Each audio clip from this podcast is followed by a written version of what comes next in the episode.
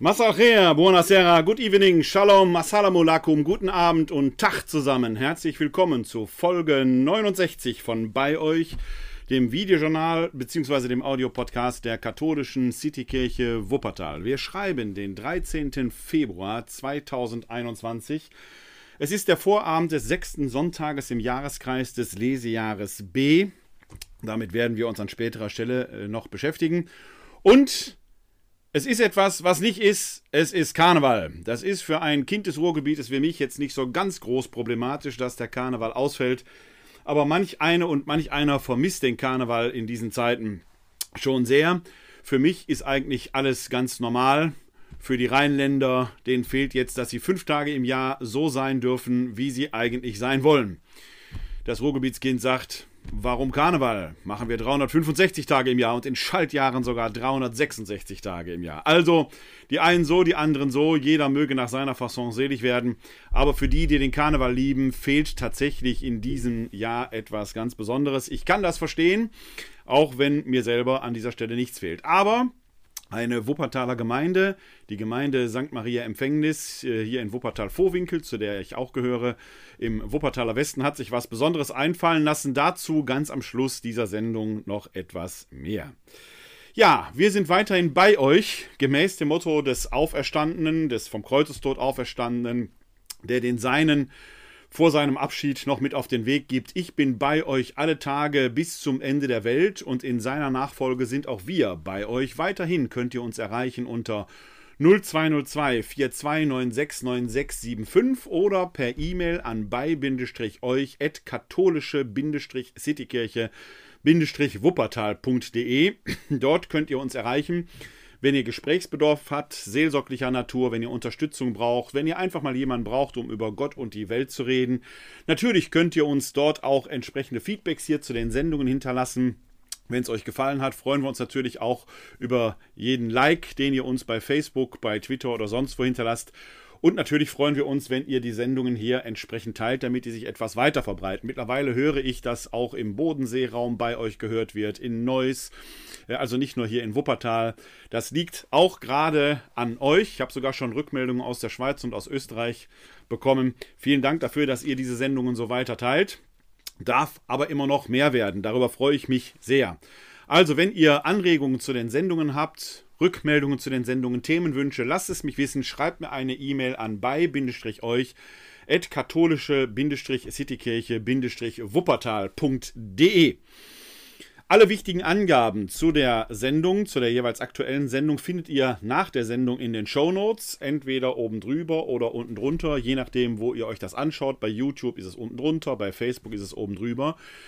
Zu der jeweils aktuellen Sendung findet ihr die Angaben aber immer auch zur, auf der dazugehörigen Homepage. Die findet ihr im Netz unter www.kck42.de slash bei euch www.kck42.de slash bei euch. Da könnt ihr euch dann durch die Links klicken, äh, insbesondere äh, zu den Quellen, die ich hier während dieser Sendung ausführlich formulier äh, ähm, zitiere. Ja, Kommen wir zum Thema. Wir hatten jetzt schon in den letzten Sendungen so ein wenig auch, ja, ich habe mich nicht in die menschliche Psyche hineinbegeben, aber wir haben ja in den letzten Sendungen immer wieder auch darüber gesprochen, dass so Krisen nach gewissen Phasen ablaufen. Und in diesen Phasen, nachdem man so erst eine widerständige Phase hat, wo man sich äh, gegen eine Krise wehrt, wo man es gar nicht wahrhaben will, gibt es dann auch etwas Aufständiges, wo man eine Abwehrhaltung hat. Dann kommt oft eine Phase der Depression, in der befinden wir uns vielleicht gesamtgesellschaftlich gerade da wird doch viel auch darüber geklagt, warum die Schulen nicht aufhaben und so weiter und so weiter. Gab es heute übrigens einen sehr interessanten Podcast der FAZ in der Reihe FAZ Wissen. Den Link lege ich euch in die Show Notes. Denn da wurden einige Studien vorgestellt, in welchen Altersgruppen die das Virus sich besonders verbreitet, beziehungsweise wo die Superspreader sind. Es sind nach den dort vorgelegten Studien nicht die Kinder und Jugendlichen. Das heißt nicht, dass dort keine Infektionen weitergegeben würden. Es sind eher tatsächlich die älteren Leute. Es hat dann oft auch biologische Gründe, wird dort sehr gut aufgearbeitet. Wobei auch in diesem Podcast darauf hingewiesen wird, dass man diese Studien durchaus auch sehr genau lesen muss und sehr differenziert lesen muss, weil die Ausgangslagen sehr, sehr komplex sind, die Studiendesigns sehr, sehr komplex sind. Das heißt eben nicht, dass man einfach Schulen aufmachen darf nach dem Motto, da passiert sowieso nichts. Wenn die Hygienekonzepte stimmen, dann ist sicherlich ein Restaurantbesuch, ein Schulbesuch, auch der Einzelhandel nicht das große Problem. Das Problem wird wahrscheinlich eher der Bus auf dem Weg dorthin sein. Also man kann die Dinge so einfach dann eben auch nicht bewerten, aber trotzdem ein hörenswerter Podcast äh, wo es darum geht, wo äh, werden die entsprechenden ähm, Infektionen weitergegeben.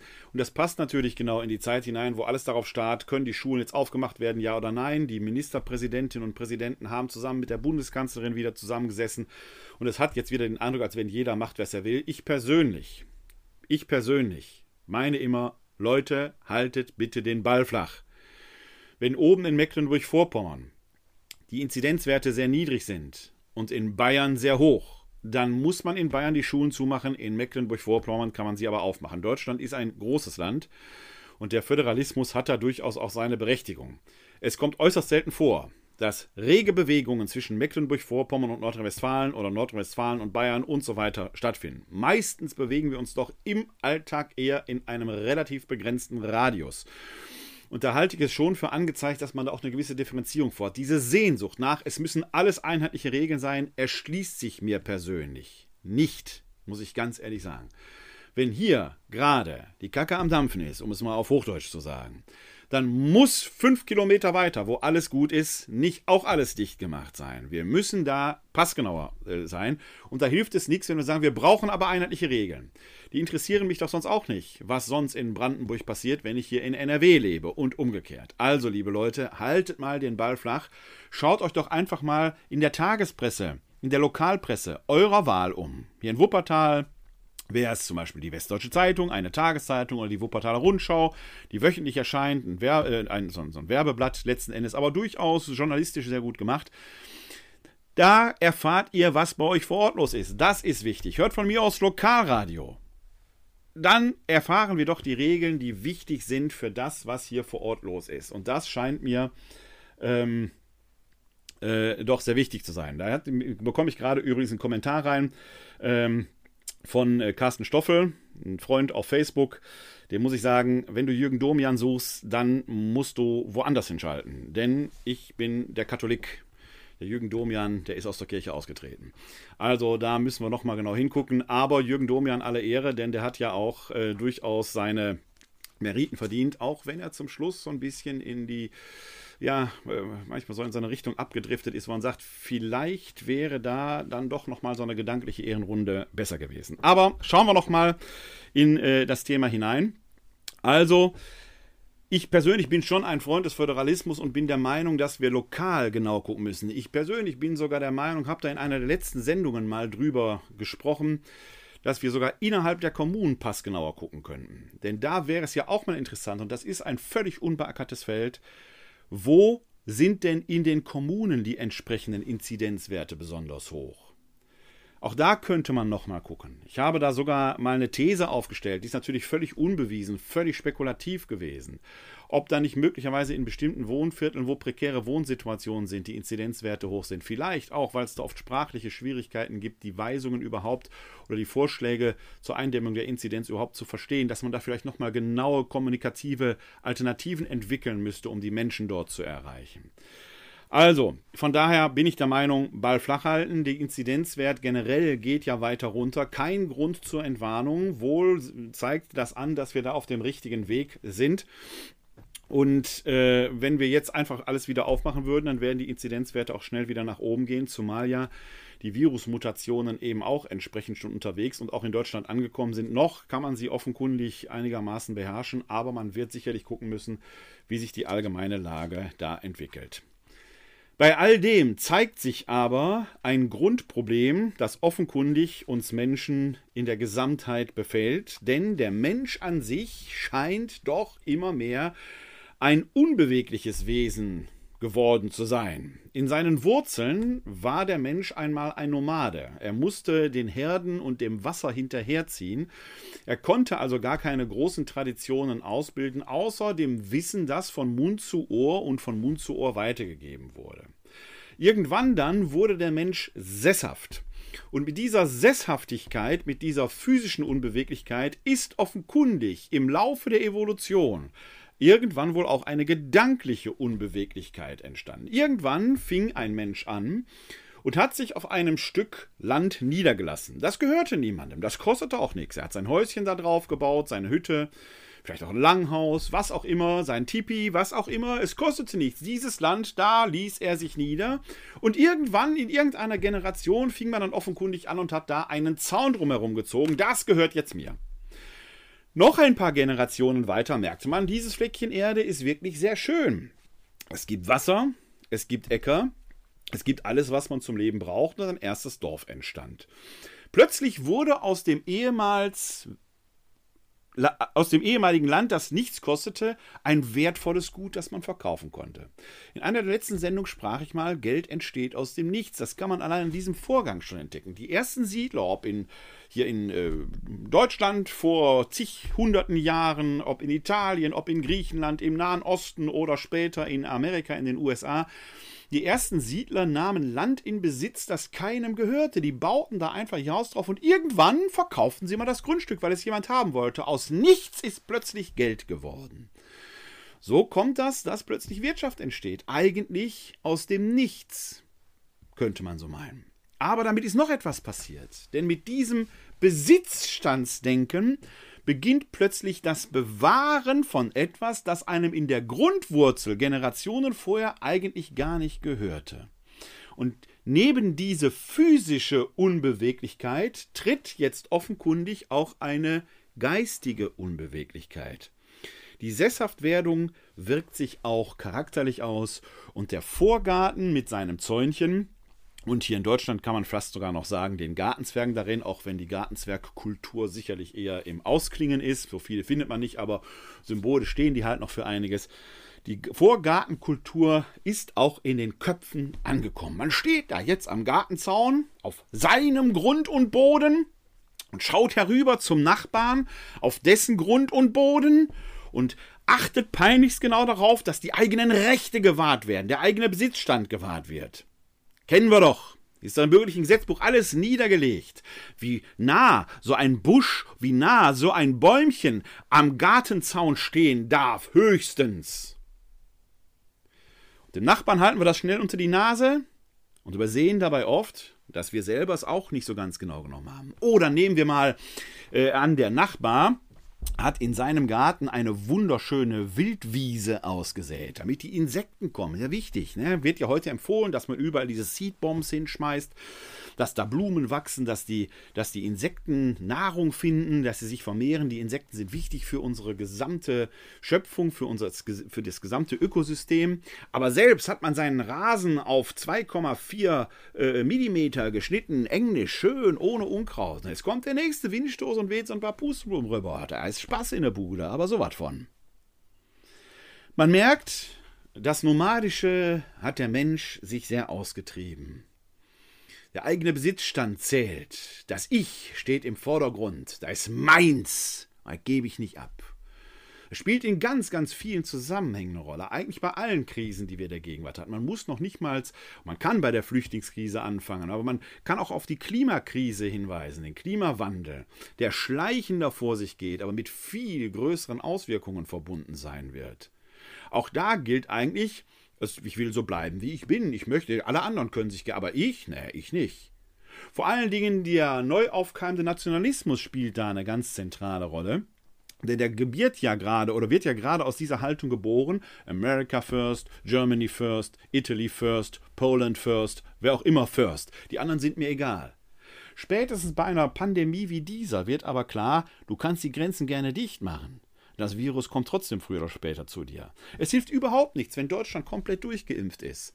Wenn sich da in Afrika oder Lateinamerika die nächsten Mutationen entwickeln, die werden hier hinkommen, da hilft uns unsere schöne Impfung auch nichts. Dieser Lernprozess, dass wir uns selbst übersteigen müssen, hin auf ein globales Denken, dass es nichts hilft, wenn wir alles für uns haben, ist dem Charakterzug des modernen Menschen noch nicht innewohnend.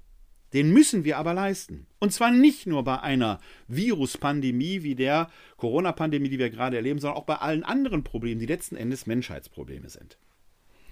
Dieser Charakterzug der gedanklichen Sesshaftwerdung, des Einrostens, wird auch von Bent Ulrich in einem Zeitartikel aufgegriffen unter dem Titel Normal wohl kaum, weil hier immer noch dieses Wortspiel von der Rückkehr zur Normalität politisch bedient wird, soll uns wahrscheinlich irgendwie motivieren. Aber mittlerweile ist doch die Enttäuschung bei vielen, und ich glaube auch, dass bei vielen das Bewusstsein wächst, dass die neue Normalität, die irgendwann kommen wird, die sich einstellen wird, nichts mit der alten Normalität gemein haben wird. Man wird vielleicht wieder in einem Café sitzen, aber nach wie vor bin ich der Meinung, stellen Sie sich das mal vor. Sie sitzen in einem Café Ihrer Wahl, ich persönlich würde hier zum Beispiel Kaffee Grimm in Wuppertal-Elberfeld oder Kaffee Extrablatt gehen. Und da sitzt jetzt jemand am Tisch, der niest herzhaft, ohne Maske.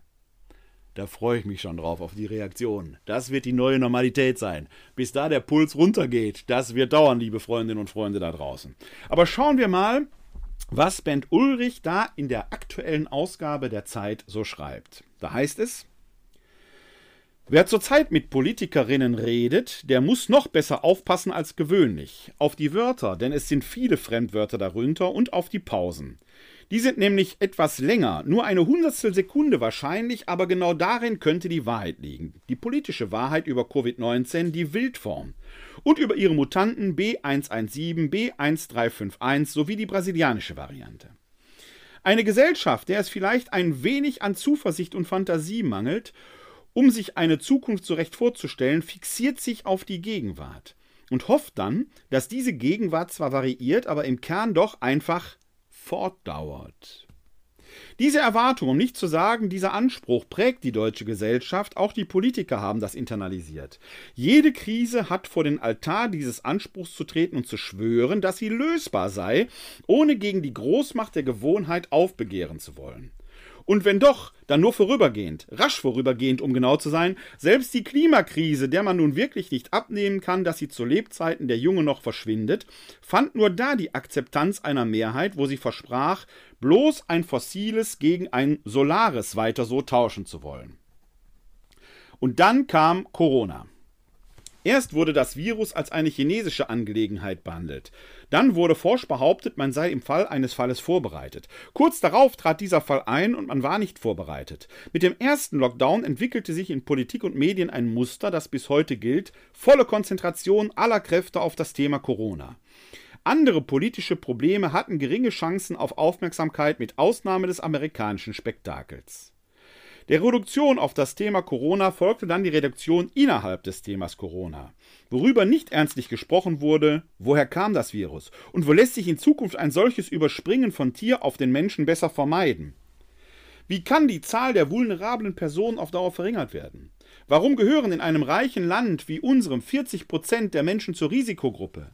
Wie kann ein Gesundheitssystem aussehen, das mit einer solchen Pandemie besser klarkommt? Ist es nicht billiger und effizienter, ein weniger profitables Gesundheitssystem zu haben? Wie lässt sich verhindern, dass der Staat zur Geisel von Pharmafirmen wird, die im Ernstfall die Preise in astronomische Höhen treiben können?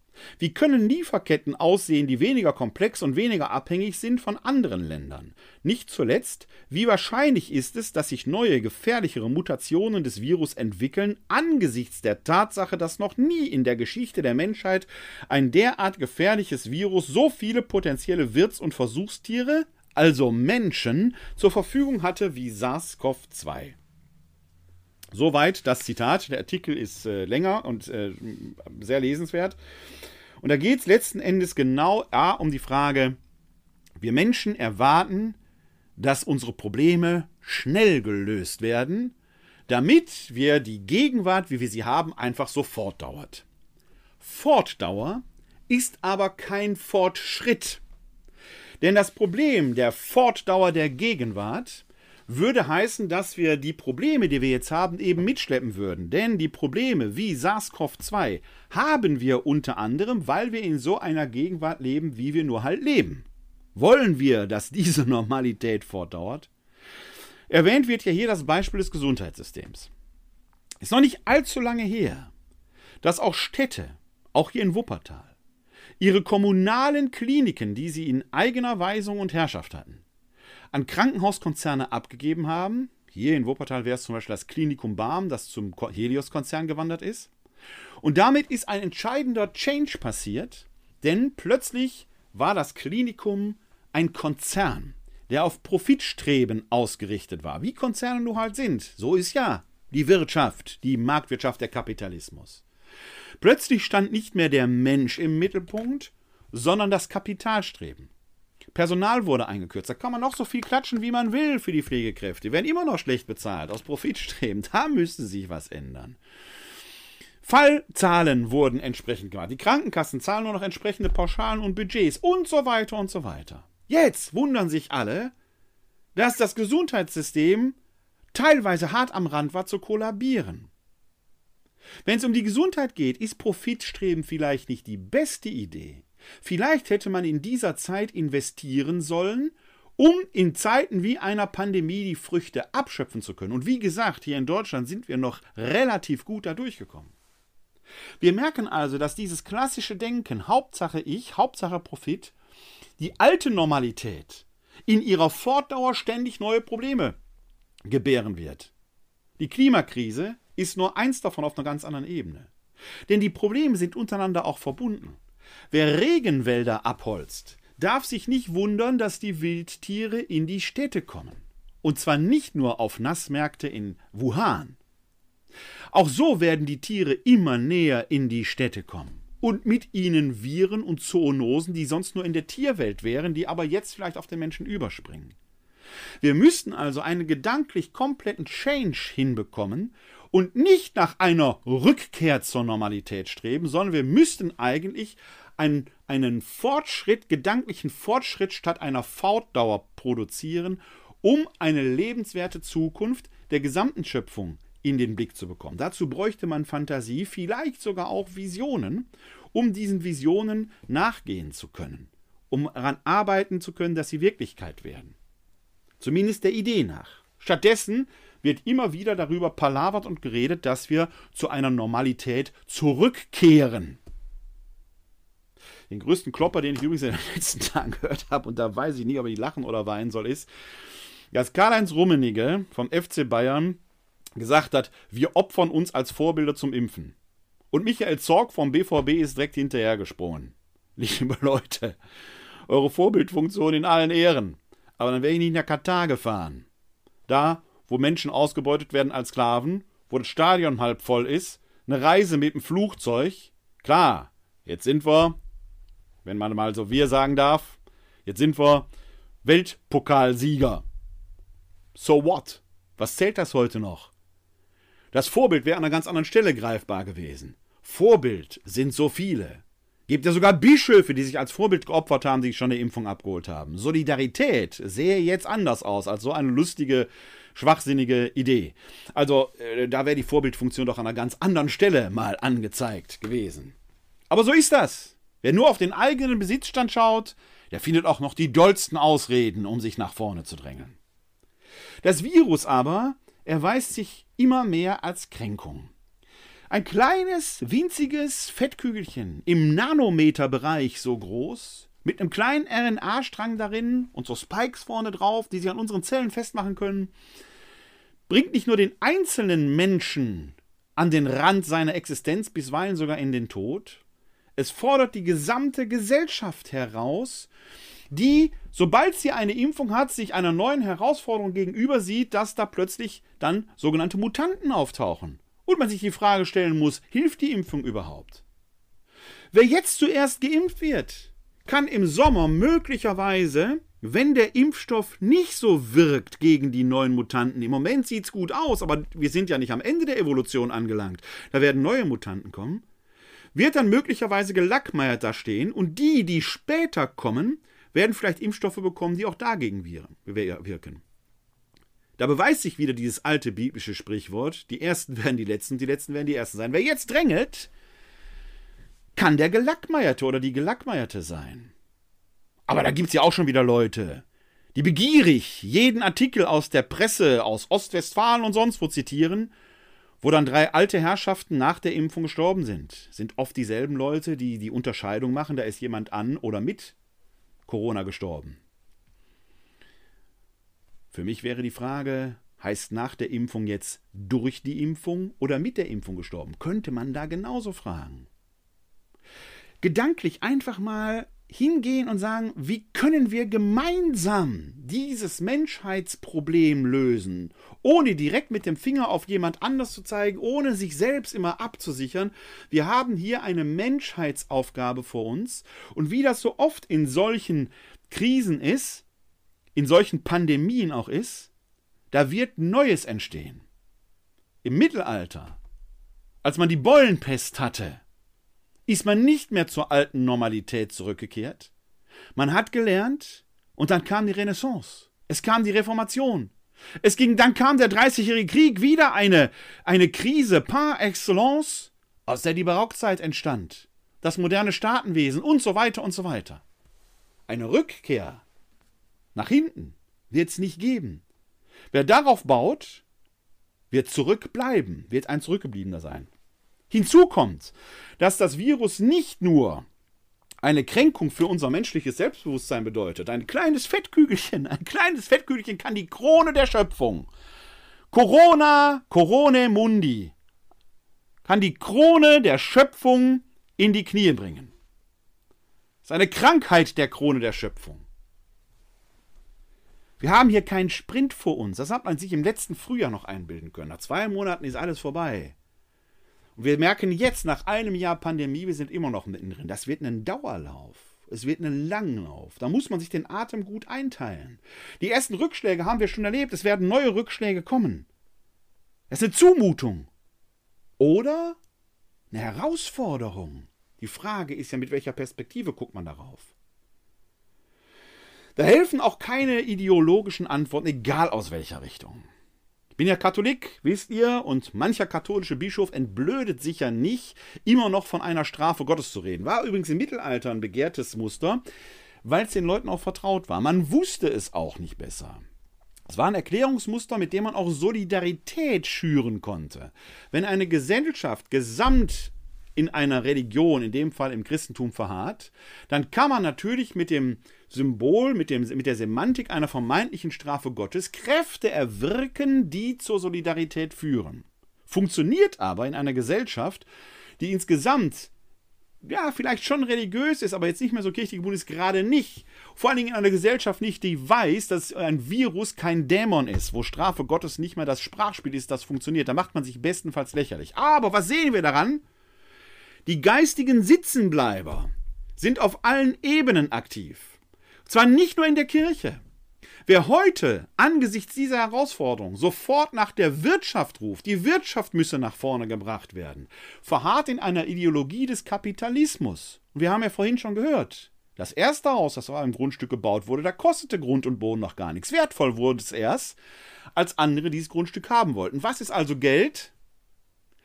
Eine ideologische Zubemessung von Menschen, die etwas haben wollen, was andere schon besitzen. Mehr nicht. Was ist Profit? Ein Nichts. Wohin der Profit uns führt, haben wir im Krankenwesen ja schon gesehen. Wir müssen also da ideologisch eigentlich mal neu durchdenken. Worauf ich hinaus will, ist, solche ideologischen Verbräsungen finden wir nicht nur im religiösen Bereich, wir finden sie auch an anderer Stelle. Damit setzt sich Jan Ross in seinem Zeitartikel In der Krise hilft immer auseinander. Daraus zitiere ich jetzt. Nichts bestätigt die, eigenen, bestätigt die eigenen alten Lieblingsideen so zuverlässig wie ein welterschütternder Einbruch des unvorhersehbar Neuen. Das klingt zunächst überraschend, ist aber der klare Befund, wenn man die politische und geistige Verarbeitung der Covid-19-Krise betrachtet. Es wird zwar ständig davon geredet, was für eine tiefe Zäsur Corona darstelle und dass jetzt fundamentales Umdenken nötig sei, doch sind es in der Regel nur die anderen, die umdenken müssen, während man selbst offenbar die Lektion der Pandemie schon gelernt hatte und längst auf dem richtigen Weg war, bevor die Krankheit sich überhaupt bemerkbar machte. Papst Franziskus etwa ruft in seiner jüngsten Enzyklika mit dem Titel Fratelli Tutti über die soziale Geschwisterlichkeit zu einem weitreichenden Mentalitätswandel auf. Er schreibt dort, der Schmerz, die Unsicherheit, die Furcht und das Bewusstsein der eigenen Grenzen, welche die Pandemie hervorgerufen haben, appellieren an uns, unsere Lebensstile, unsere Beziehungen, die Organisation unserer Gesellschaft und vor allem den Sinn unserer Existenz zu überdenken. Dann macht das Kirchenoberhaupt klar, was es aus seiner Sicht in Zukunft zu meiden gilt. Ist die Gesundheitskrise einmal überstanden, wäre es die schlimmste Reaktion, noch mehr in einen fieberhaften Konsumismus und in neue Formen der egoistischen Selbsterhaltung zu verfallen. Vor Kaufrausch und Eigennutz allerdings hat Franziskus natürlich auch vor Corona beständig gewarnt. Die Kritik des entfesselten Kapitalismus ist sein Markenzeichen. Wie immer man die Qualität seiner Diagnose einschätzt, die angeblich grundstürzende Viruskrise hat den Papst gerade nicht, wie behauptet, irritiert, sondern im Gegenteil in seiner vertrauten Sicht der Dinge bestärkt. Genauso mit sich im Reinen, freilich im komplett entgegengesetzten Sinn, zeigt sich ein Organ von vergleichbarer lehramtlicher Autorität in einer konkurrierenden Glaubensgemeinschaft, der Kirche der Marktwirtschaft und Unternehmerfreiheit. Der Kapitalismus rettet uns, lautete am vergangenen Wochenende die ganzseitige Schlagzeile auf Seite 1 der Neuen Zürcher Zeitung, des traditionsreichsten wirtschaftsliberalen Blattes im deutschen Sprachraum. Für die Zeitung ist Corona nicht, wie für den Papst, ein Argument gegen die individualistische Wettbewerbsgesellschaft, sondern vielmehr eins dafür die schnelle Entwicklung der Impfstoffe zeige, zu welchen Großtaten gewinnorientierte Privatfirmen fähig seien, auch wenn sie dabei, naja, ein bisschen vom Staat unterstützt werden. Nur war die überragende Leistung gewinnorientierter Privatfirmen selbstverständlich schon lange vor der Pandemie eine unerschütterliche Überzeugung der NZZ. Die Krise, in der sie die Rettung von woanders woher als von den segensreichen Marktkräften erhofft hätte, wurde noch nicht erfunden. Die Redaktion hat ihre Kapitalismushymne ebenso fertig aus der Schublade gezogen wie Papst Franziskus seine Kapitalismuskritik. Also ist wie an Weihnachten Bullshit-Bingo auf allen Ebenen. Man weiß vorher schon, welche Antworten von jemandem kommen werden. Alle haben natürlich darin irgendwie recht und auch wieder nicht. Ein gedanklicher Fortschritt nach vorne ist nicht erkennbar. Schlimmer noch, die beiden Antipoden, in dem Fall sind zwei, es gibt viel mehr, sind in der Regel auch gar nicht in der Lage, miteinander zu sprechen. Wenn ein Papst wie Papst Franziskus sagt, Kapitalismus tötet, dann wird er natürlich seine Leica dabei haben, aber wie will man mit jedem Mann reden, wenn, man, wenn der behauptet, der Kapitalismus tötet, wenn man im Kapitalismus die Rettung aller Dinge sieht? Da ist nichts Verbindendes mehr. Tertium non datur, möchte man da sagen. So kommen wir aber letzten Endes nicht weiter, weil dort all die geistig eingefroren, sesshaft gewordenen keinen Bewegungsspiel mehr Raum, beziehungsweise haben den intellektuellen Spielraum einer Amöbe aufweisen. Das gilt für alle Beteiligten. Wir stehen aber vor einer Herausforderung und die Entwicklung der Menschheit, der Fortschritt, hat sich gerade in solchen Krisen immer epochal ereignet. Die großen Epochen kamen nach solchen krisenhaften Erfahrungen zustande und da blieb oft im wahrsten Sinn des Wortes kein Stein auf dem anderen, aber auch intellektuell nicht. Der Fortschritt der Erkenntnis beruht immer auch darauf, dass man den eigenen Irrtum als solches bekennt. Das ist natürlich überall da, wo Ideologien im Spiel sind, enorm schwierig. Eine Kirche wie die meine, die sich es leistet, ein unfehlbares Lehramt zu glauben, hat den Fortschritt, auch den gedanklichen, aufgegeben. Was ist denn dann Theologie? Was ist denn dann, wenn wir entdecken, es ist gar nicht so, wie wir es mal geglaubt haben? Das heißt nicht, dass alle vorher komplett falsch geglaubt haben. Fortschritt besteht ja daraus, dass wir uns weiterentwickeln. Aber wenn diese Weiterentwicklung aufgrund einer unfehlbaren Lehre von vornherein ausgebremst wird, dann entsteht letzten Endes eine große geistige Lehre auf allen Ebenen. dazu haben wir mal in unserem Weblog Cut 230 vor einiger Zeit einen, äh, eine, einen Cartoon veröffentlicht, den man da sehen kann. Die große Leere im Kühlschrank ist auch die große Leere im Konzertsaal, ist auch die große Leere mit Doppel-E in der Kirche.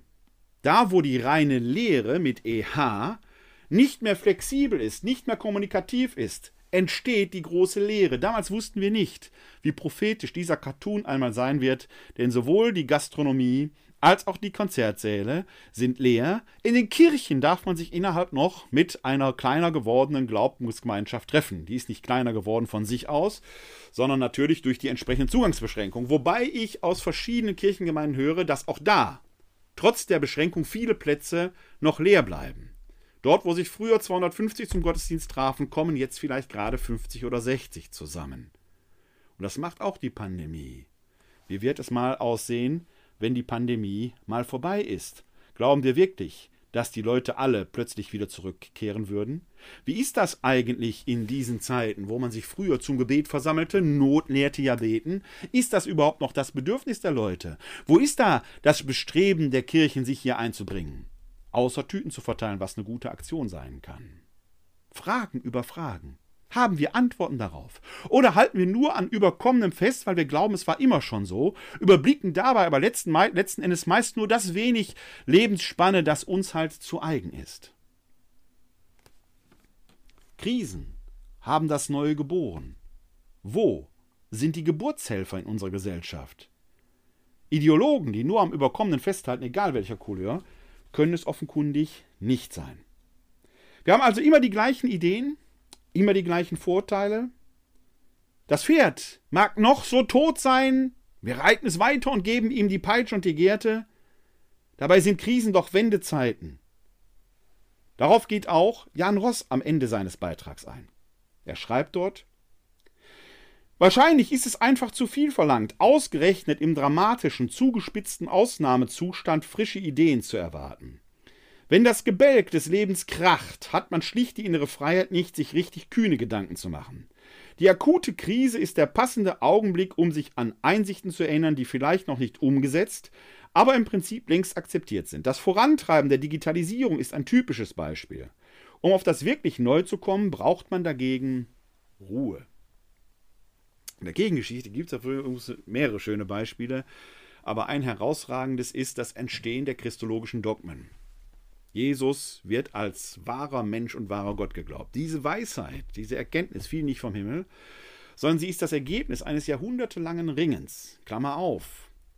Der Paulus setzt sich zwar schon damit auseinander, aber wenn man irgendwo einen epochemachenden Wechsel weg vom judäischen Jesus hin zum hellenistischen Christus erkennen will, dann ist es diese christologische Diskussion, die fast 300 Jahre währt, und dann im Jahr 325 auf dem Konzil von Nicea zu dem Dogma wahrer Gott und wahrer Mensch führt. Die Diskussion ist da aber nicht aufgekommen. Sie war lange Zeit schon da. Über drei Jahrhunderte ist sie aber eher im Untergrund geblieben, weil die Kirche eine verfolgte Kirche war und der Druck von außen so groß war. 300 Jahre Existenzkrise. Da wurde diskutiert, aber es wurde sehr viel in die Abwehr der Krise investiert, in die Abwehr der Verfolgung. Als diese Verfolgung wegfiel, im Jahr 313 nach Christus durch die konstantinische Wende, waren plötzlich die Kräfte frei, um diese Diskussion voranzutreiben. Nach dem Sturm kam die Ruhe, und in der Ruhe lag ein neuer Sturm. Und der Konflikt gebiert den Aufbruch in eine Kirche, wie wir sie heute kennen. 325, Konzil von Nicea. Da wird die Entscheidung getroffen, und zwar mit hartem, hartem Ringen ein gewisser Arius, der die Ansicht vertrat, Jesus Christus sei nur Mensch und kein Gott, und ein gewisser Nikolaus von Myra, dessen wir am 6.12. gedenken und der heute noch die Geschenke zu den Kindern bringt, seines Zeichens Homoousianer, der die Ansicht vertrat, wahrer Mensch und wahrer Gott, tauschten sehr schlagkräftige Argumente aus. Gestritten muss werden, um Erkenntnis zu gewinnen. Aber ein Zurück zum Vergangenen kann es nicht mehr geben. In diesem Sinne ein Plädoyer für die Notwendigkeit von Veränderungen plädiert auch Frank Snowden in einem, ich hoffe, der spricht sich so aus, Snowden, S-N-O-W-D-E-N geschrieben, ich hoffe, ich habe es richtig ausgesprochen, Frank Snowden in einem Zeitinterview. Es gibt in der gedruckten Ausgabe der Zeit eine Kurzfassung davon. Die Langfassung, die vollständige Fassung findet man bei Zeit Online. Den Link dazu findet ihr in den Shownotes. In diesem Interview hören wir Folgendes. Die Frage, die Ausgangsfrage des hier hinterlegten Zitats lautet: Covid-19 gehört offensichtlich zum Typus Belagerer. Snowden. Covid-19 scheint tatsächlich eine transformative Seuche zu sein. Sie hat bereits gezeigt, dass sie in der Lage ist, die Wirtschaft und das tägliche Leben der Menschen zum Erliegen zu bringen. Wir leben seit einem Jahr mit ihr und wenn wir nicht richtig mit ihr umgehen, könnte sie uns noch lange begleiten. Die Menschen reden über eine Rückkehr zur Normalität, aber ich glaube nicht, dass das möglich sein wird. Frage. Das klingt jetzt ein bisschen beängstigend. Snowden? Eher herausfordernd als beängstigend.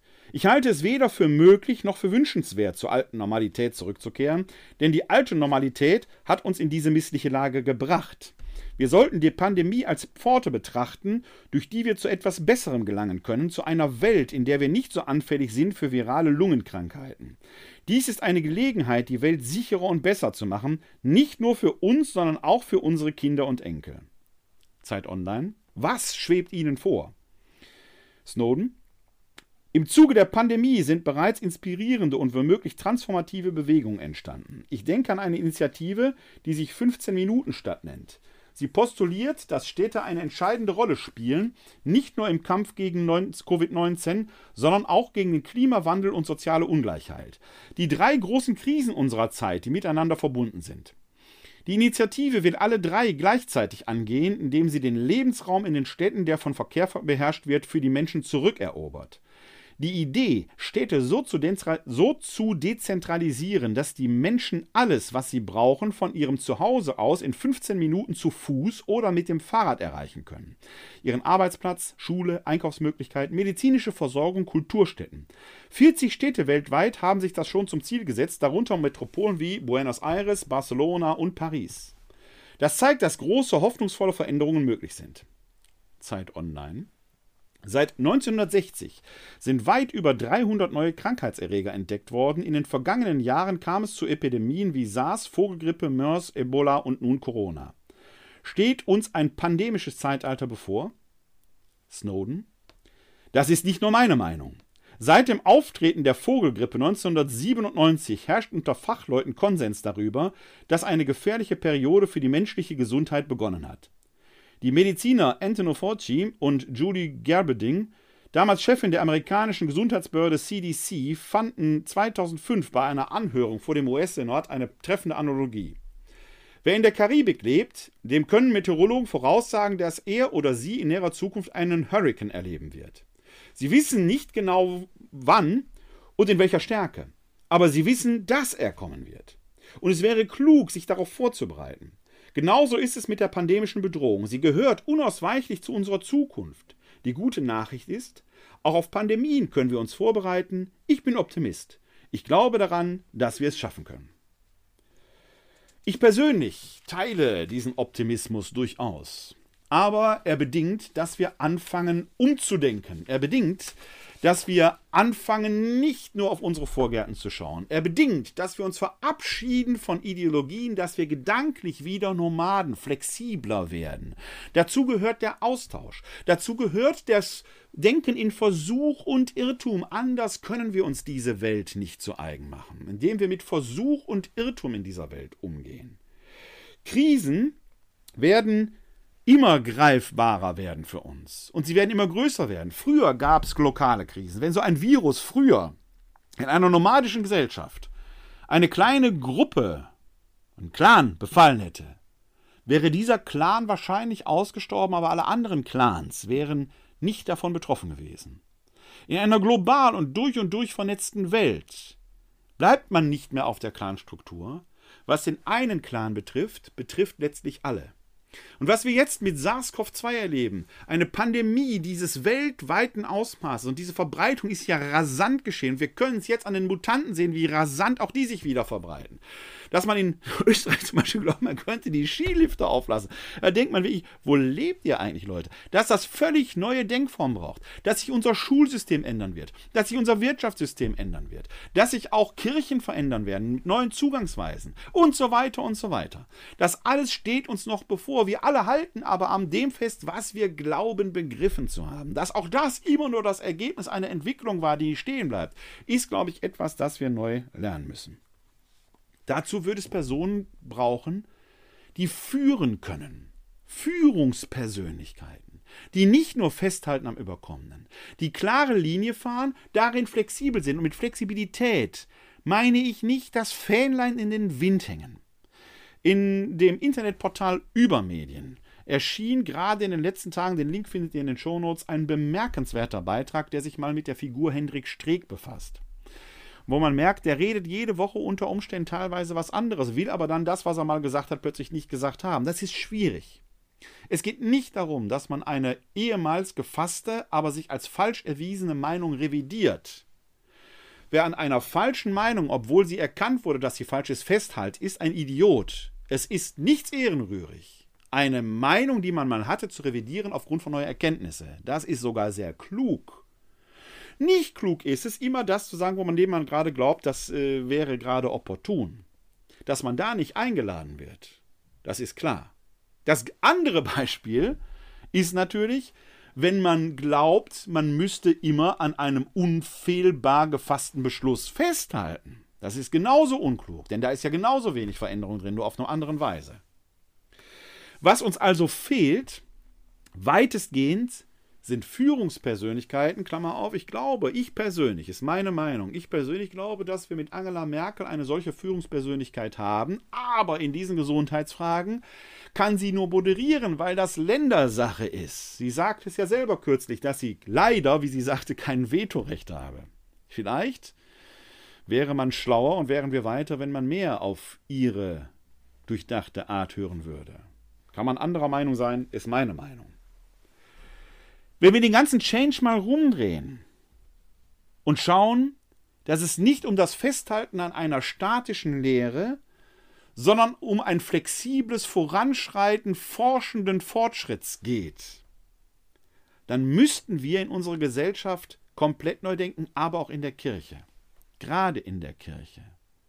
Denn die Hierarchie, die angeblich so heilig ist, ist ja eigentlich auch nicht vom Himmel gefallen. Sie ist das Ergebnis eines langen, langen Fortschritts, einer gesellschaftlichen und geschichtlichen Entwicklung, als solches also eigentlich irrevers als solches eigentlich reversibel, eben nicht irreversibel. Frömmigkeit, irrationale Frömmigkeit, beten, beten, beten, dass das Virus weggeht hat schon im Mittelalter nicht geholfen. Man wusste es damals nicht nur besser, aber was zeigte das Beten damals? Es führte zu einer Solidarität der Betenden. Die waren nämlich im Gebet verbunden und haben daraus Kraft geschöpft, solidarisch sich gegen das Unheil zu stellen. Da, wo das Beten kein gesellschaftlicher Prozess mehr ist, wo das nicht mehr funktioniert, auch weil viele derer, die zum Gebet aufrufen, des Glaubens durch ihr eigenes Verhalten nicht mehr würdig sind, kann Frömmigkeit kein Lösungsmittel mehr sein. Funktioniert einfach nicht. Mutiert dann eher zu blankem Aberglauben und wird als, solch, wird, wird als solches auch von einer aufgeklärten Gesellschaft entlarvt. Beten ist kein Zauber. Beten ist etwas, das Solidarität der Betenden schafft, die sich gewissermaßen im Glanz der göttlichen Liebe widerspiegelnd und da vielleicht Erkenntnis bringen. Ob das jetzt die Stimme Gottes ist, ob Gott sich da mitteilt oder ob es die innere Selbsterkenntnis ist, so what?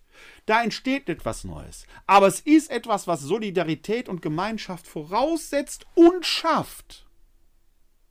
Da, wo eine Gesellschaft sich dazu nicht mehr zusammenfinden kann, weil die, die zu solchen Gebeten aufrufen, eben durch ihr eigenes Verhalten immer wieder gezeigt haben, dass sie des Glaubens nicht würdig sind oder dass sie letzten Endes gar nicht auf die Gesellschaft hören, weil sie ihr eigenes Ding durchziehen. Jüngst, jüngst las ich wieder von einer Nonne, die da vom Gottesverlust der Gesellschaft sprach. Wir hatten eine Gotteskrise in der. Was für ein Schwachsinn! Wenn man gottgläubig ist, und ich bin es, wenn man gottgläubig ist, dann kann Gott nicht in der Krise sein. Es kann sein, dass die Menschen ihn nicht erkennen. Es kann sogar sein, die Psalmen sind voll davon, dass er sein Gesicht verbirgt, dass er gar nicht erkennbar ist für die Menschen. Aber wer ist denn diese Nonne, dass sie andere Zeit, sie würden nicht richtig glauben?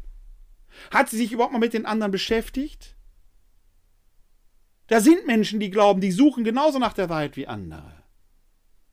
Was wir haben, ist eine Krise der Glaubwürdigkeit die entsteht durch solche Äußerungen, weil sie respektlos sind, weil sie anderen die Wahrheit, die von vermeintlich in den Händen wie einen nassen Lappen links und rechts um die Ohren schlägt. Wer sind wir, dass wir über die anderen richten zu haben? Warum respektieren wir nicht, dass man Dinge aus einer anderen Perspektive sehen kann und trotzdem vielleicht zum gemeinsamen Ziel kommt?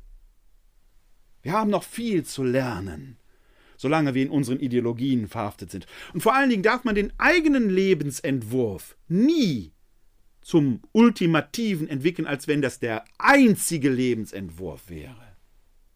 Werden wir gleich noch darauf zu sprechen kommen, wenn wir uns mit dem Wort Gottes beschäftigen. Denn das passt heute wieder mal wie Faust auf Auge. Die Lehre ist also auch aus dem gegenwärtigen Wissenschaft, dass wir uns nicht in Sackgassen bewegen sollen. Dass wir uns nicht nur in eitler Selbstbestätigung um uns selbst drehen sollen. Das gilt auch für die Kirche in besonderer Weise. Wir leben es ja gerade nicht nur hier im Erzbistum Köln, auch in der Gesamtsituation der Kirche, wie schwer es auch unseren geistlichen Führern und Leitern fällt, sich mal selbst da zu überschreiten. Da wird es ja schon gefeiert, wenn ein Bischof wie der Bischof von Aachen sich leicht und behutsam in Richtung äh, der Anerkennung homosexueller Partnerschaften öffnet. Das soll ein Fortschritt im Licht der Gesellschaft sein? Ist das die Botschaft, die wir vertreten? Wir beschäftigen uns da viel zu viel mit uns selbst und zu glauben, wir hätten die Wahrheit gepachtet, verkennt, was wahre Nachfolge ist. Da gibt es nämlich viele, die sich in der Nachfolge des Schöpfers bewegen, und da sind wir bei den Lesungen und dem Evangelium des sechsten Sonntages vom Jahreskreis. Normalerweise sind Sie es gewohnt, seid ihr es gewohnt, dass ich hier nur einen Text nehme, aber heute, gerade heute, möchte ich zwei Texte lesen, nämlich die erste Lesung vom sechsten Sonntag im Jahreskreis und das Evangelium. Hören wir zuerst auf die erste Lesung, die stammt aus dem Buch Levitikus. Der Herr sprach zu Mose und Aaron, wenn sich auf der Haut eines Menschen eine Schwellung, ein Ausschlag oder ein heller Fleck bildet und auf der Haut zu einem Zahnzeichen von Aussatz wird, soll man ihn zum Priester Aaron oder zu einem seiner Söhne den Priestern führen. Der Priester soll ihn untersuchen. Stellt er eine hellrote Aussatzschwellung fest, die wie Hautaussatz aussieht, so ist der Mensch aussätzig, er ist unrein.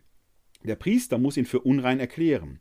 Der Aussätzige mit dem Anzeichen soll eingerissene Kleider tragen und das Kopfhaar ungekämmt lassen. Er soll den Bart verhüllen und ausrufen Unrein, unrein. Solange das Anzeichen an ihm besteht, bleibt er unrein. Er ist unrein. Er soll abgesondert wohnen, außerhalb des Lagers soll er sich aufhalten. Wort des lebendigen Gottes. Dank sei Gott. Zuerst ein paar Worte zu dieser Lesung. Die ist ja, wenn man sie in den heutigen Tag hinein verkündet, von bestechender Aktualität. Niedergeschrieben wurde dieses Wort wahrscheinlich im babylonischen Exil, also im 6. Jahrhundert vor Christus. Wir haben es also mit einem Text zu tun, der 2500 Jahre alt ist und der hier eine Art Hygienevorschrift im Umgang mit Infizierten hier mit Aussatz beschreibt, die noch heute gültig sind. Schauen wir mal hin, was wir erleben. Es beschreibt unsere Situation. Man soll eingerissene Kleider tragen. Gut, das ist jetzt vielleicht heute nicht ganz so deutlich, aber es ist das Zeichen, hier, ich habe ein Problem. Die Aussätzigen damals trugen auch noch Glöckchen und mussten so auf sich aufmerksam, dass man ihnen auf keinen Fall zu nahe kam. Das eingerissene Kleid schuf also Distanz, Abstand halten. Man sollte das Kopfhaar ungekämmt lassen. Ha, haben wir auch. Friseure sind geschlossen. Man soll den Bart verhüllen, eine Maske tragen. Man hatte nicht die medizinischen Kenntnisse von heute, aber man wusste offenkundig, dass man da irgendwo einen Schutz haben muss, dass man nicht durch Tröpfcheninfektion sich ansteckt. Und man sollte ausrufen, unrein, unrein. Solange dieses Anzeichen besteht, soll man abgesondert wohnen, außerhalb des Lagers sich aufhalten. Quarantäne.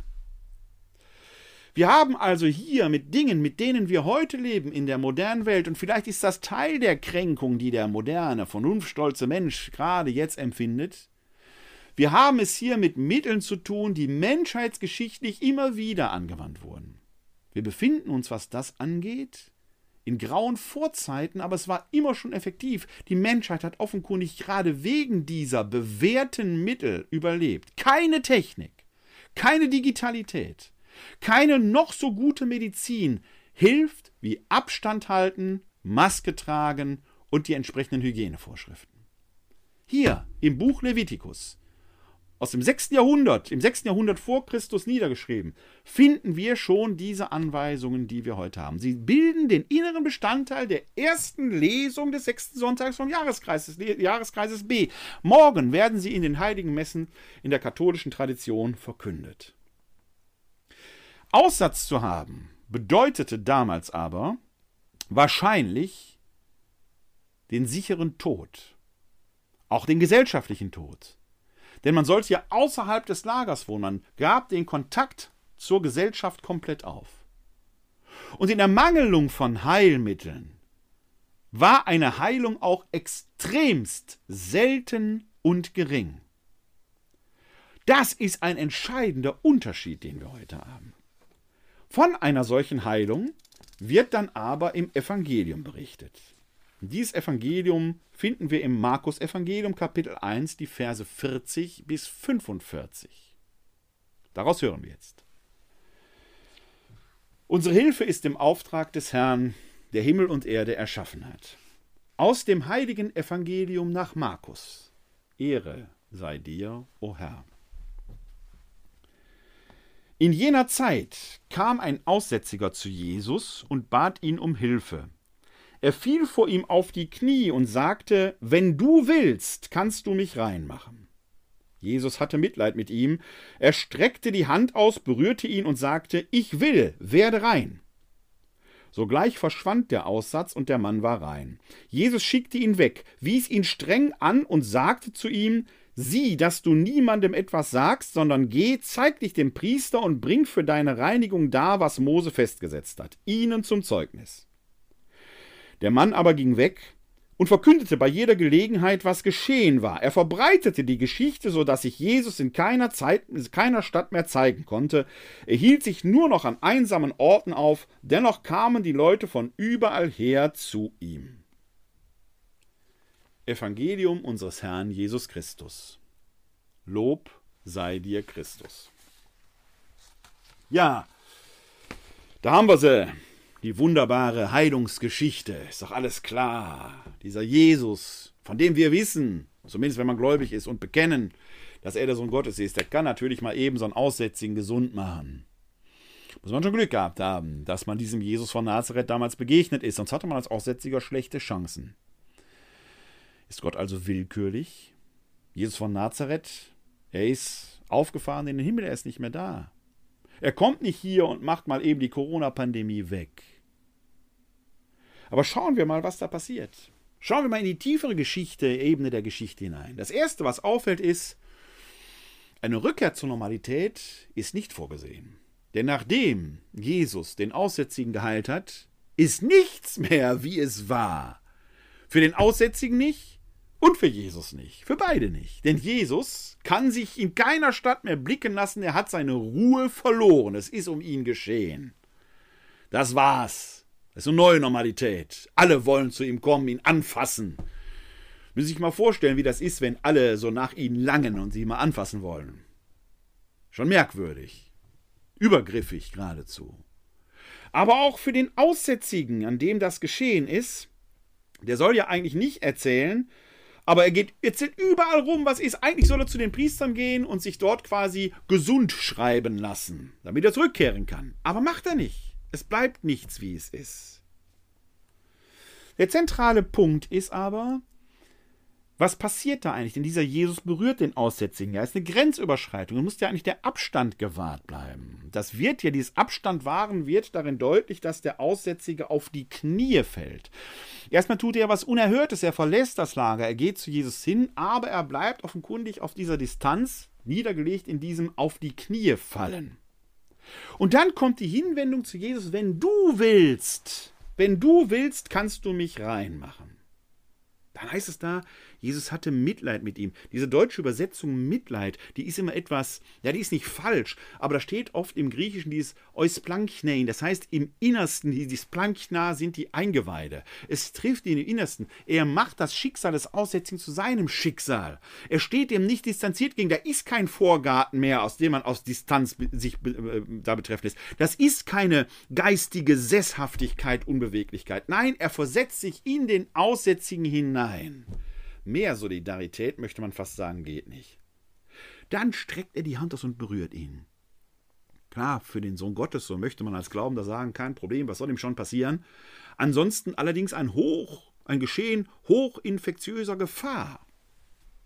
Aber darin geschieht die Heilung. Ist das nun nachzuahmen?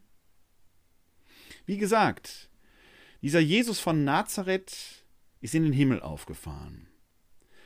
Er ist jetzt berührbar durch uns, die wir in seiner Nachfolge stehen.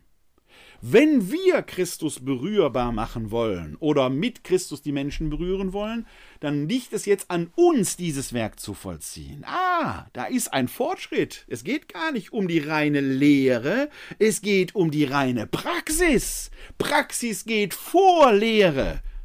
Merkt man schon bei jeder Führerscheinprüfung. Sie können in Theorie eine Eins haben und am Steuer trotzdem Trottel oder eine Trottelin. Die Praxis zählt, die Wahrheit ist auf dem Platz. Sie können ein Kenner der Fußballregeln sein. Sie können die Taktik 1 zu 1 haben, aber wenn Sie es nicht im Fuß haben, werden Sie keine Tore schießen. Praxis geht vor Lehre. Ist in Gesellschaft, im Sport wie in der Kirche so. Aber wo ist denn jetzt die Praxis in dieser Corona-Pandemie? Beten alleine genügt ja offenkundig nicht. Zumindest wenn man ein naives Verständnis vom Gebet hat, in einem magischen Missverständnis, man müsse Gott nur sagen, was er zu tun hat. Das funktioniert im Kaffee Ihrer Wahl, wo Sie den Kaffee bestellen, ob mit Milch, ob ohne Milch, mit Zucker, ohne Zucker, mit Schott, ohne Schott, wie auch immer Sie den wollen. Aber Gott ist kein Oberkellner. Jedes Gebet, das wir zu ihm sprechen, wird in ihm gespiegelt und soll bei uns zu einer Erkenntnis führen. Erkenntnis. Moment. War da nicht in der ersten Lesung davon die Rede, dass man Abstand halten soll, dass man Maske tragen soll, dass man Hygienevorschriften einhalten soll? Das lehren heute Wissenschaftler.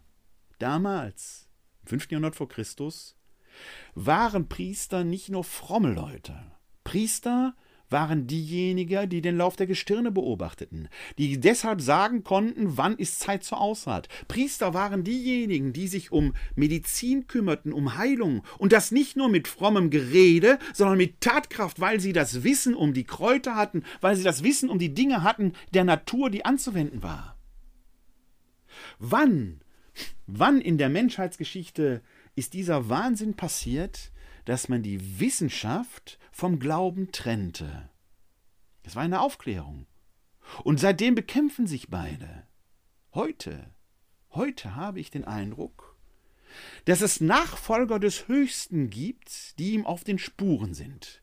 Diese Spurenleser der Schöpfung, die Virologen, Biologen, Astronomen, diese Mathematiker, Physiker, Chemiker, die auf den Spuren des Schöpfers sind und sein großes Werk entschlüsseln, ohne es bisher ganz verstanden zu haben, aber sie forschen weiter. Und in ihrer Forschung entdecken sie Heilmittel, Impfstoffe, Medikamente, Lösungen. Es gibt offenkundig eine Art der Nachfolge des Höchsten, die nicht auf den Knien geschieht, betend, mit schräggelegtem Hals und behauchter Stimme. Es gibt diese Nachfolge des Höchsten, die sich ans Werk macht, an sein Werk. Ich weiß schon, warum ich auch als Theologe immer noch Naturwissenschaftler geblieben bin. Ja, kommen wir zum Schlussgesang. Heute ist es, solange es Menschen gibt auf Erden. Solange es Menschen gibt auf Erden, solang die Erde Früchte trägt, solang bist du uns allen Vater, wir danken dir für das, was lebt. Solang die Menschen Worte sprechen, solang dein Wort zum Frieden ruft, solang hast du uns nicht vergessen, in Jesu Namen danken wir. Du nährst die Vögel in den Bäumen, du schmückst die Blumen auf dem Feld, du machst ein Ende meinem Sorgen, hast alle Tage schon bedacht. Du bist das Licht, schenkst uns das Leben. Du holst die Welt aus ihrem Tod, gibst deinen Sohn in unsere Hände, er ist das Brot, das uns vereint. Darum muss jeder zu dir rufen, den deine Liebe leben lässt, Du Vater bist in unserer Mitte, machst deinem Wesen uns verwandt.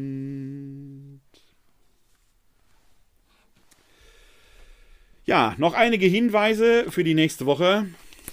Ich habe eingangs schon gesagt, es ist das Karnevalswochenende.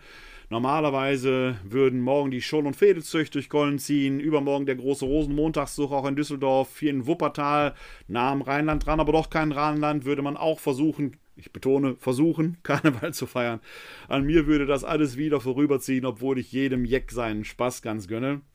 Und äh, es sind schon besondere Zeiten, dass äh, äh, ja, Karneval jetzt auch in einer besonderen Weise stattfindet. Digital geht da nicht alles, aber hier die Gemeinde St. Maria Empfängnis hat sich da was Nettes ausgedacht und hat einen netten kleinen Karnevalsclip ins Netz gestellt. Den Link lege ich euch in die Shownotes. Klickt mal drauf, schaut euch den mal an und feiert wenigstens. Es hat so etwas über fünf Minuten oder sechs Minuten, glaube ich. Sechs Minuten Karneval. Lasst die Freude in euer Herz. Am Aschermittwoch ist dann auch in diesem Jahr alles vorbei, aber Aschermittwoch ist eigentlich auch immer ein Neubeginn. Die Fastenzeit wird ja in diesem Jahr besonders sein. Normalerweise würde man ja jetzt schon die Angebote für Heilfasten und alles Mögliche in der Presse und sonst wo lesen. Findet man nicht. Warum? Weil gefastet wie in diesem Jahr wurde wohl noch nie.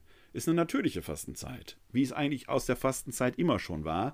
Man hat ja früher am Ende der ausgehenden Winterzeit nicht aus Spaß und Dollerei gefastet, sondern die Vorräte waren einfach leer. Das hat man wunderbar spiritualisiert im Angesicht der Liebe Gottes, betend, wie wir es vorhin erklärt haben. Und in dieser Gemeinschaft fiel der Hunger, fiel, war vielleicht nicht weniger schmerzhaft, aber man konnte ihn quasi zur höheren Ehre Gottes als Fastenzeit verbrämen, im Verzicht für Gott. Fällt vielleicht den Menschen einfacher. Netter psychologischer Trick könnte man in diesem Jahr auch versuchen, diese Fastenzeit, die uns von der Schöpfung selbst auferlegt wird in der Corona-Pandemie, ist ja nur eine Verlängerung dessen, was wir haben. Fastenzeit ist halt auch nur Lockdown. Wie da der Aschermittwoch ausfällt, ich weiß es nicht, denn das Bezeichnen mit dem Aschekreuz kann ja aus Hygienegründen auch in diesem Jahr nicht so stattfinden wie sonst. Ich würde sonst am Aschermittwoch auf dem Berliner Platz stehen und dort Asche, Ashes to go machen. Waren wir in Deutschland die ersten mittlerweile, machen das viele nach. Aber wir werden trotzdem, denn der Spruch beim Austeilen des Aschekreuzes, die Zusage ist ja, Mensch, bedenke, dass du Staub bist und zum Staub zurückkehren wirst oder alternativ, kehre um und glaube an das Evangelium. Das soll eine ganz besondere Rolle auch in diesem Jahr spielen. Denn wir haben ja hier in Wuppertal die Gedenkstätten für die Corona-Toten auf Initiative von Wolfgang Rosenbaum. Vielen Dank für die tolle Idee, der mich angesprochen hat. Und wir haben auf jeden Fall vier Städten, hier in St. Maria Empfängnis in Vohwinkel, die Hauptstelle auf dem Laurentiusplatz, dann an der evangelischen Citykirche in Elberfeld und in St. Antonis in Barmen. Vielleicht, vielleicht kommt auch noch der Mirker Bahnhof, die Utopia-Stadt hinzu. Das sieht ganz gut aus, aber ist noch nicht ganz in trockenen Tüchern. Am Aschermittwoch aber werde ich um 17 Uhr auf dem Laurentiusplatz einen Gedenkgottesdienst für die halten, die an, mit, durch Corona gestorben sind, für die Corona-Toten eben. Das ist nichts Exklusives, es gibt keinen Tod erst von zweiter Klasse. Im Tod sind wir alle gleich. Aber die Corona-Toten sind einen sehr besonderen Tod gestorben, meist in Einsamkeit, weil keiner sie besuchen durfte. Und da ein Zeichen zu setzen, das ist das Anliegen, das wir haben. Für viele andere Tote gibt es eben auch Gedenkorte und Gedenkstätten, aber diese Corona-Pandemie und der Tod vor unseren Augen, der durch das Coronavirus verursacht werden kann, muss für uns alle zur Mahnung werden nicht zurück zu einer Normalität, nur für mich, sondern in eine neue Normalität, die einen Fortschritt für die Menschheit bedeutet. Deswegen am Mittwoch, Aschermittwoch, 17.02., 17 Uhr auf dem Laurentiusplatz, Gottesdienst für die Corona-Toten hier in Wuppertal. Und ihr könnt es auch live im Internet verfolgen. Schaut mal auf unsere Homepage www.katholische-citykirche-wuppertal.de. Da findet ihr den Link, wo ihr den Gottesdienst live im Internet verfolgen könnt. Die nächste Sendung hier werde ich voraussichtlich am 20. Februar senden. Bis dahin möge der Segen Gottes auf euch und auch auf mir ruhen. Der Herr segne uns. Er bewahre uns vor Unheil und er führe uns zum ewigen Leben. Amen. Das gewähre uns der dreieine Gott, der Vater, der Sohn und der Heilige Geist. Amen. Hosanna, Jeshua. Hilf doch, Gott hilft, Halleluja. Heute ist nicht alle Tage, ich komm wieder, keine Frage. Bis dahin, lebt lang und in Frieden, live long and prosper. Bleibt oder werdet gesund und hilft anderen, gesund zu bleiben oder zu werden. Glück auf!